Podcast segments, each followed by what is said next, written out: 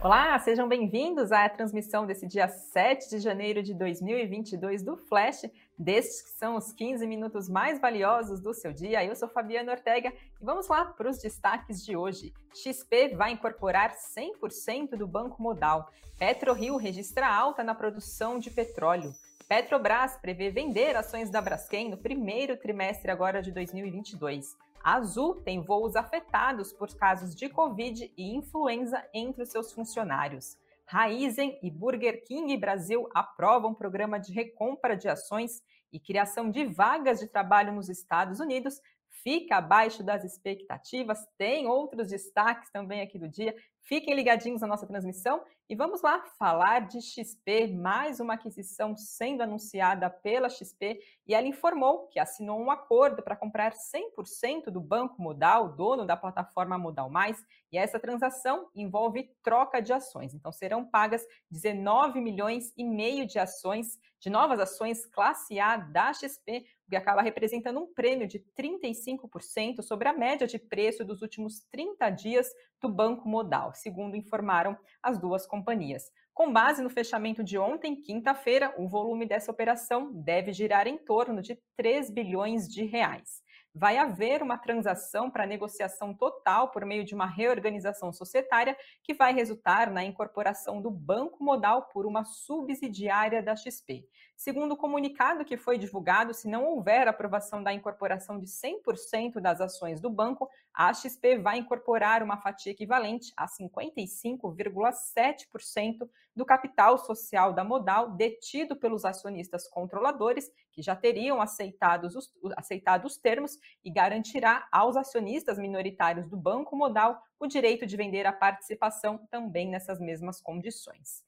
De acordo com a XP, a plataforma de investimentos desenvolvida pelo Banco Modal ao longo dos últimos anos vai ser reforçada pela integração com o ecossistema XP e contribuirá para acelerar a oferta de produtos. Ainda segundo a XP, a união com o Banco Modal vai permitir ganhar ainda mais competitividade na disputa contra os, bancos tradicionais. Com isso, com esse processo, o Banco Modal vai permanecer independente e segregado, apesar de fazer parte do ecossistema da XP. Após esse negócio, os acionistas do Modal vão ter participação de 3,4% no capital social da XP. Mas antes disso, Modal pretende converter todas as ações preferenciais em ordinárias e migrar para o novo mercado da B3. As empresas esperam concluir essa união, que também precisa passar pelos órgãos reguladores, em até 15 meses. Então, a gente vê mais um passo da XP, mais uma aquisição sendo anunciada. Lembrando que desde o final do ano passado, o grupo foi às compras, anunciou a compra de uma fatia minoritária na Vista Capital, que é uma gestora de fundos multimercados e ações, no mês de novembro de 2021. Nessa semana, a gente teve também um anúncio de aquisição pela XP, dessa vez foi do grupo Suno e também uma fatia minoritária. Com isso, com a divulgação dessa notícia, a gente viu os papéis do Banco Modal disparando hoje na abertura do pregão, chegaram a passar aí dos 40%. Por volta do meio-dia, MODL11 estava em alta de 44,7%. E o BDR da XP, XPBR31, avançava 2,66%. Dentro do nosso cenário corporativo, temos notícias também da PetroRio, que informou que a sua produção de petróleo atingiu 32.298 barris de óleo equivalente por dia no quarto trimestre do ano de 2021, o que representa um aumento de 2,1% na comparação com o terceiro trimestre do ano passado. Já a produção média de todo o ano de 2021 foi de 31.615 barris. A produção de petróleo em dezembro ante novembro teve um crescimento de 9,4%. Segundo a empresa, o grande obstáculo do trimestre foi a produção no campo de Tubarão Martelo, que acabou sendo impactada no mês de dezembro por problemas técnicos em uma bomba centrífuga. A PetroRio vendeu 1 milhão e 900 mil barris no mês de dezembro, enquanto, foram enquanto não foram realizadas é, vendas no mês de novembro do ano passado. Considerando o quarto trimestre do ano de 2021, foram vendidos quase 4 milhões de barris de petróleo e no acumulado do ano, as vendas totalizaram mais de 11 milhões de barris. Temos notícias também da Petrobras, que reforçou o posicionamento de buscar a venda de até 100% das ações preferenciais que detém da Braskem segue por meio de uma ou mais ofertas públicas secundárias de ações, que são os chamados follow-on, junto com a NSP Investimentos, que é controlada pela Novonor. A Petrobras apontou que a expectativa é de que a oferta aconteça já no primeiro trimestre agora do ano de 2022. Contudo, a estatal lembrou que o cronograma e as condições da oferta estão sujeitos ainda à aprovação dos órgãos internos da estatal, como também análise e aprovação dos respectivos órgãos reguladores para esse processo. Em agosto do ano passado, a petroleira já tinha anunciado a contratação do JP Morgan para o assessoramento financeiro referente a essa sua participação na Braskem.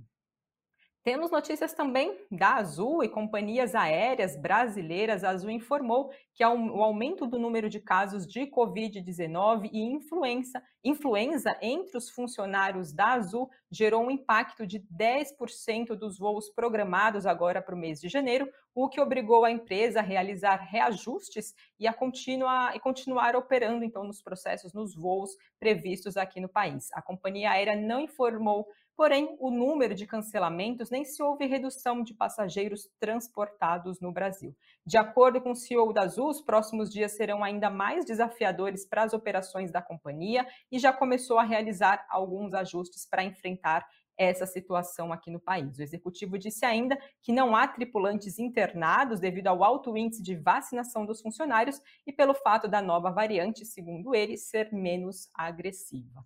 Falando de outras companhias também do setor, a Gol informou que não houve nos últimos dias um aumento de casos positivos entre os seus colaboradores e que nenhum voo da Gol foi cancelado ou sofreu uma alteração significativa por causa desse motivo. E a Latam também informou que ainda não foi necessário alterar os seus voos diante do aumento do número de casos de Covid e influenza aqui no país.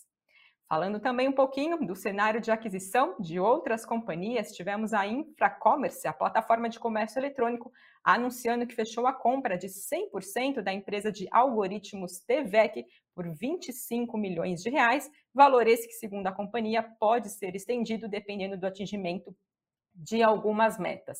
Em fato relevante que foi divulgado pela empresa, a, Infra, a Infracommerce é, informou que a receita líquida atualizada da TVEC, que teve entre clientes a Tokstok, a Bimbo e a Vigor, é de cerca de 6 milhões de reais.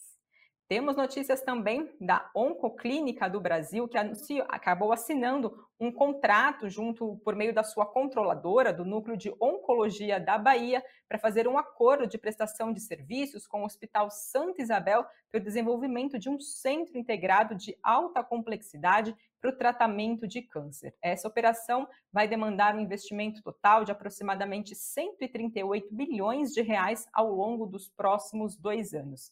Esse centro de câncer em Salvador vai contar com uma área exclusiva dentro do Hospital Santa Isabel, que é a unidade de referência lá em Salvador, que foi fundada em 1893 e que atende diariamente 2 mil pacientes em mais de 40 especialidades médicas. O valor do EBITDA ajustado para a companhia, esperando então esse segundo ano de operação, é de aproximadamente 15 milhões de reais. Ainda de acordo com a Oncoclínica, o Cancer Center Salvador vai permitir melhorar ainda mais o atendimento oferecido aos pacientes oncológicos pelas unidades ambulatoriais ali na cidade de Salvador e também na região. E o fechamento dessa operação está sujeito às condições do mercado, à condição de aprovação de órgãos né, da, responsáveis por isso, como, por exemplo, o CAD, que é o Conselho Administrativo de Defesa Econômica.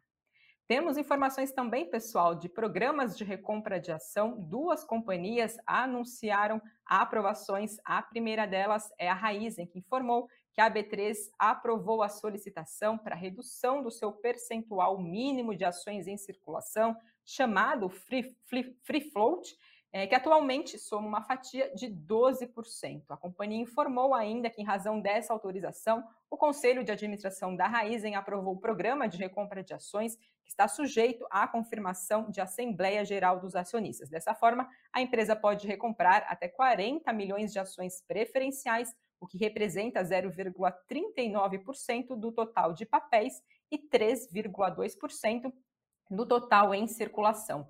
O objetivo desse programa de recompra de ações, segundo a Raizen, que vai ter 18 meses, 18 meses, é atender às obrigações decorrentes dos planos de remuneração em ações da companhia e maximizar a geração de valores para os acionistas por meio de uma gestão eficiente de capital. Ainda segundo a Raizen, a aquisição de ações serão realizadas a preço de mercado, cabendo à administração da companhia fazer a decisão do momento e da quantidade de ações a serem adquiridas, seja em uma única operação ou em uma série de operações.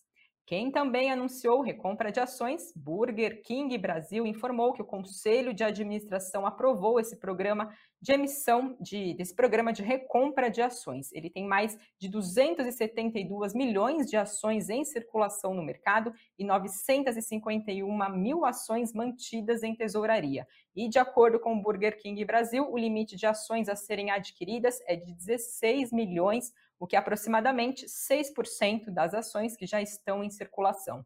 Esse programa vai ter duração de 12 meses, com início agora já em janeiro, no dia 6 de janeiro, então ontem, e término no dia 6 de janeiro de 2023. E segundo o comunicado que foi divulgado pela companhia, esse programa tem como objetivo maximizar a geração de valor para os acionistas e as ações que vierem a ser adquiridas serão mantidas em tesouraria, podendo posteriormente serem canceladas, alienadas ou utilizadas para lastrear o exercício dos planos de incentivo de longo prazo satisfeito pela empresa. Passando agora para falar do cenário internacional de importante de divulgação de dados nos Estados Unidos, o payroll apontando sobre a criação de trabalho lá nos Estados Unidos e os números decepcionaram. Segundo a divulgação do payroll, então, o payroll acabou apontando que foram criados nos Estados Unidos 199 mil postos de trabalho agora no mês de dezembro e, segundo as expectativas do mercado, pelo menos de acordo com o levantamento da agência de notícias Reuters, a expectativa é de que fossem criados 400 mil postos de trabalho por lá. Ainda também foi divulgado que a taxa de desemprego caiu 3,9%, ante 4,2% que foi registrado no mês de novembro, e o mercado esperava uma queda nessa taxa de desemprego de 4,1%.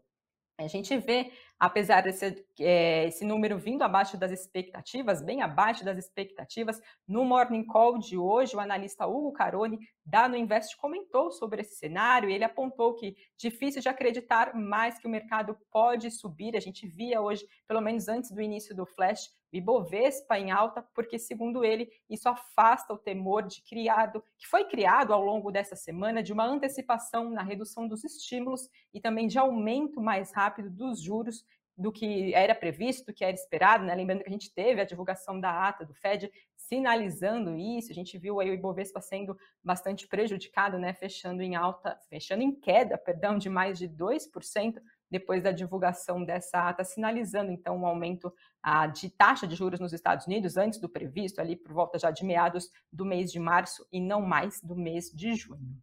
Falando um pouquinho aqui do nosso cenário interno, temos informação que o Conselho Administrativo de Recursos Fiscais, o CARF, anunciou a suspensão de parte da sessão dos seus julgamentos, que foram marcados agora para janeiro, depois de os conselheiros apresentarem uma carta com pedido de renúncia coletiva dos seus mandatos. O CARF, que faz a decisão em segunda instância dos processos administrativos em temas tributários e aduaneiros, informou que o motivo dessa suspensão foi a falta de quórum, que acabou sendo motivado pela decisão dos conselheiros representantes da Fazenda Nacional ao movimento paredista de categoria, da categoria funcional aqui no país. Em dezembro, agora, então no finalzinho do ano de 2021, como partiato dos servidores da Receita Federal em busca de reajuste de remuneração, 44 conselheiros informaram ao órgão a decisão de entrega dos seus cargos. Na última semana, 63 conselheiros, entre titulares e também suplentes, protocolaram pedido para que as sessões fossem suspensas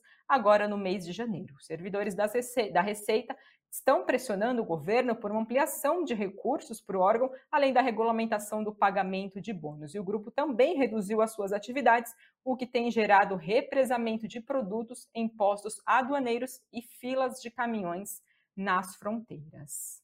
E vamos lá saber como é que está o Ibovespa nesta sexta-feira, dia 7 de janeiro de 2021. Por volta do meio-dia, o nosso índice avançava 0,63% aos 102.199 pontos. E já o dólar recuava 0,42% a R$ 5,65. E falando um pouquinho dos destaques do Invest News, o assunto do Cafeína de hoje são sete gastos que podem acabar com a organização financeira. Aqui no país, mais de 74% das famílias estão endividadas, segundo a Confederação Nacional do Comércio.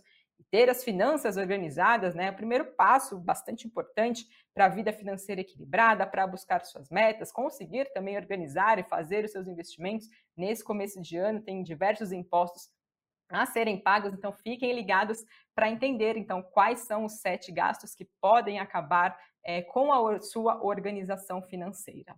E falando do destaque do nosso site, que é o investnews.com.br, a gente tem uma entrevista com o CEO da Vamos, e ele diz que o modelo de negócio da companhia veio para ficar. Ele fala um pouquinho sobre o crescimento da companhia agora no ano de 2022, como é que ele vai acontecer, quais podem ser as oportunidades. Então, fiquem ligados para conferir esse conteúdo e as demais notícias também para seguir bem informados ao longo do dia. E fiquem ligados aqui também na programação do Invest News, seis e meia da tarde. Karina Trevisan conduz o Boletim Invest News, sempre na companhia de um analista da Invest, trazendo as principais notícias, então, após o encerramento do nosso pregão.